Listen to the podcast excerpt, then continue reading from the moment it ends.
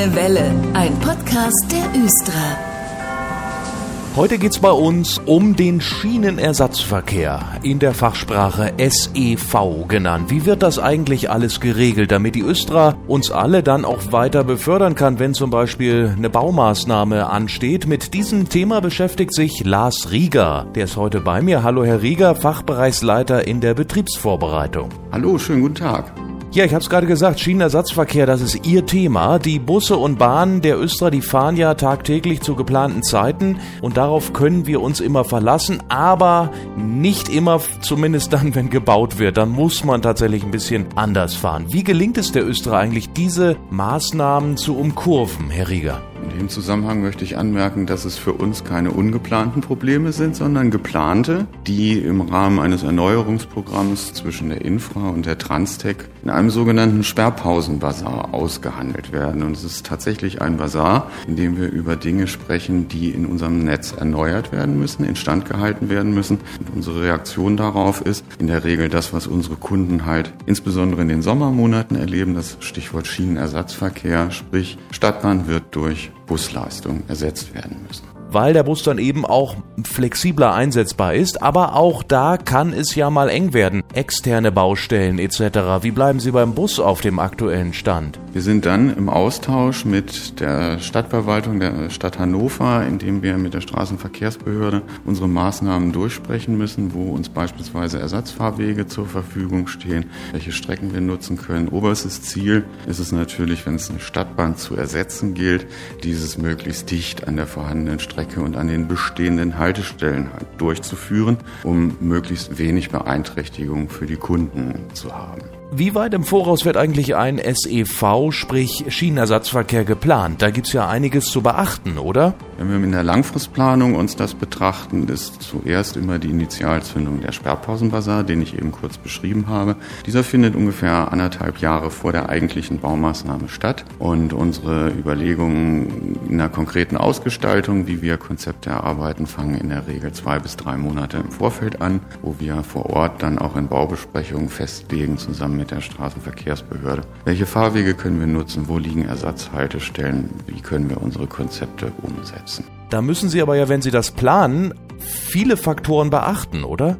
Wir haben zum Beispiel erstmal ein Kapazitätsthema, das wir beachten müssen. Ein Bus zum Beispiel hat wesentlich geringere Aufnahmekapazität als wenn ein Stadtbahnfahrzeug. Zwei Wagen einer Stadtbahn umfasst 300 Kunden. Ein Bus hat ungefähr zwischen 120 und 130 Kapazität und darauf zu reagieren, müssen wir mit sehr viel Augenmaß halt auch vorgehen, dass wir ausreichend Kapazitäten zur Verfügung stellen. Wir müssen uns auch Gedanken machen, wie können wir unser Konzept dem Kunden näher bringen. Dafür haben wir einen eigenen Fachbereich, Thema Fahrgastinformation und entsprechend aus unserem Bereich die Fahrwege festzulegen, aber auch intern wirkend eben Fahr- und Dienstpläne im Bereich ähm, Stadtbahnbetrieb zur Verfügung zu stellen und aus dem Thema Fahrplan heraus eben halt auch das Thema Fahrgastinformation in digitaler Form und im Idealfall dem Kunden eine Fahrplanauskunft in Echtzeit zur Verfügung stellen zu können. Nehmen Sie uns doch mal kurz mit in Ihren Alltag, Herr Rieger. Meinetwegen, es muss nun ein Schienenersatzverkehr wegen einer Baustelle eingerichtet werden.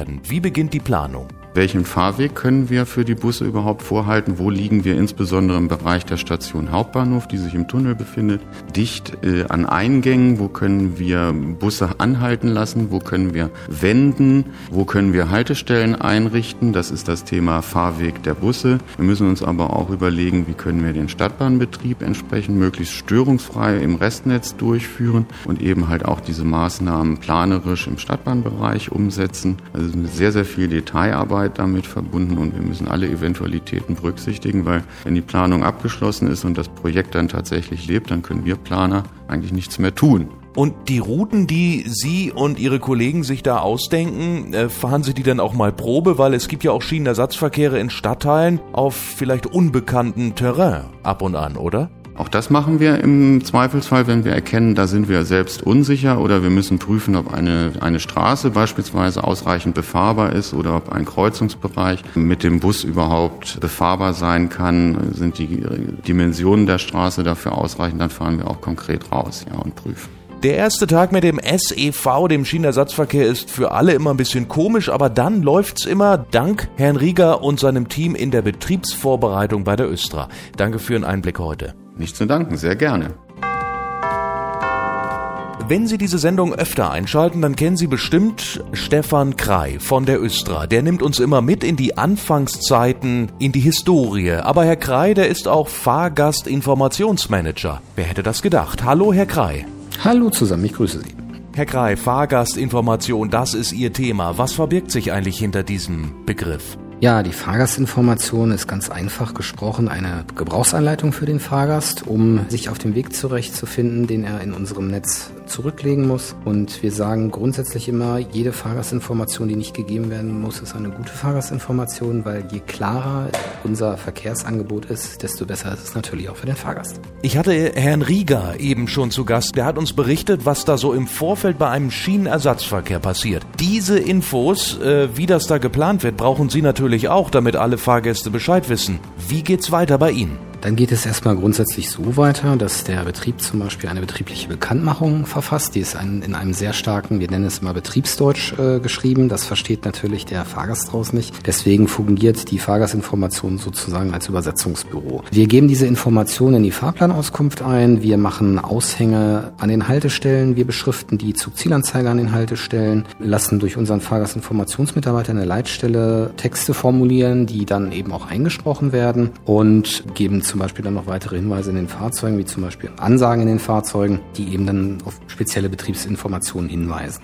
Über welche Kanäle werde ich eigentlich als Fahrgast informiert, wenn der Bus zum Beispiel umgeleitet werden muss oder die Stadtbahn? Da stehen uns mehrere Kanäle zur Verfügung. Einmal natürlich, wie von mir schon angesprochen, die Fahrplanauskunft. Dort werden Informationen hinterlegt, die sich der Fahrgast dann individuell für seine Fahrt abrufen kann, kann sich natürlich auch Linieninformationen herausziehen. Dann werden äh, natürlich auch Aushänge an den Haltestellen äh, vorhanden sein für die jeweiligen Maßnahmen. Es gibt äh, Beschilderungen der Zugzielanzeiger, es gibt Ansagen in den Bahnen wie auch in den Bussen, wie auch in den äh, Stationen. Des Weiteren gibt es noch einen Newsletter, den sogenannten Newsletter Verkehrszentrale. Dieser wird einmal die Woche verschickt, kann man sich über üstra.de sozusagen abonnieren und natürlich auch über Social Media, da wir natürlich auch da jede Menge Abonnenten haben, die natürlich auch wissen wollen, wie sie von A nach B kommen. Ab wann eigentlich genau? Wann kriege ich das mit? Wie früh weiß ich Bescheid, dass da etwas anders läuft in den nächsten Tagen, Wochen?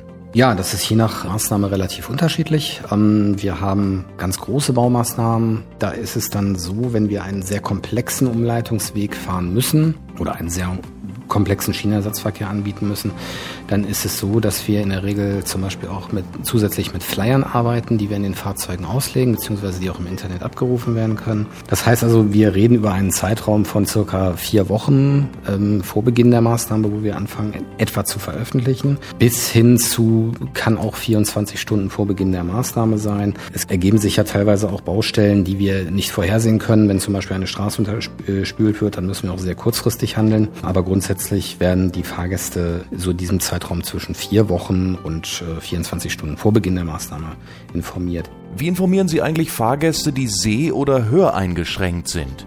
Da ist es so, dass wir äh, grundsätzlich auch die ganz normalen Wege nutzen. Das heißt also, wir haben einerseits natürlich, wie ich das schon angesprochen habe, die akustische Information in den Fahrzeugen und an den Haltestellen, sodass zum Beispiel Sehbehinderte informiert werden. Oder eben die Hörbehinderten können zum Beispiel dann über Überschrift sozusagen von der Maßnahme erfahren. Sei es zum Beispiel über das Fahrgastfernsehen, was auch noch ein Weg ist, sei es zum Beispiel über die Zugzielanzeige oder sei es natürlich im Vorfeld über das Internet. Mal noch kurz weg vom Schienenersatzverkehr, Herr Krei, welche Bereiche fallen eigentlich noch in Ihren Bereich, den Bereich der Fahrgastinformation?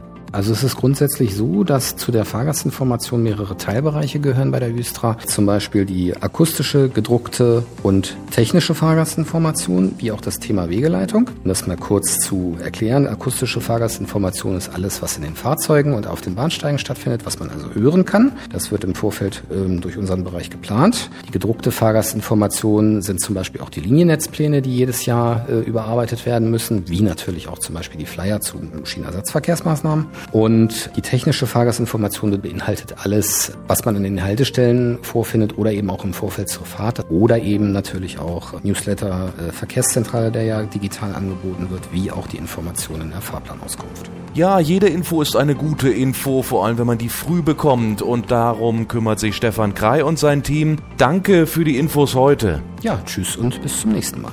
Das war diese grüne Welle. In zwei Wochen bin ich wieder da. Ich bin Dennis Pumm. Dankeschön fürs Zuhören. Das war der Grüne Welle Podcast. Fragen und Anregungen an podcast.östra.de. Vielen Dank fürs Zuhören und gute Fahrt.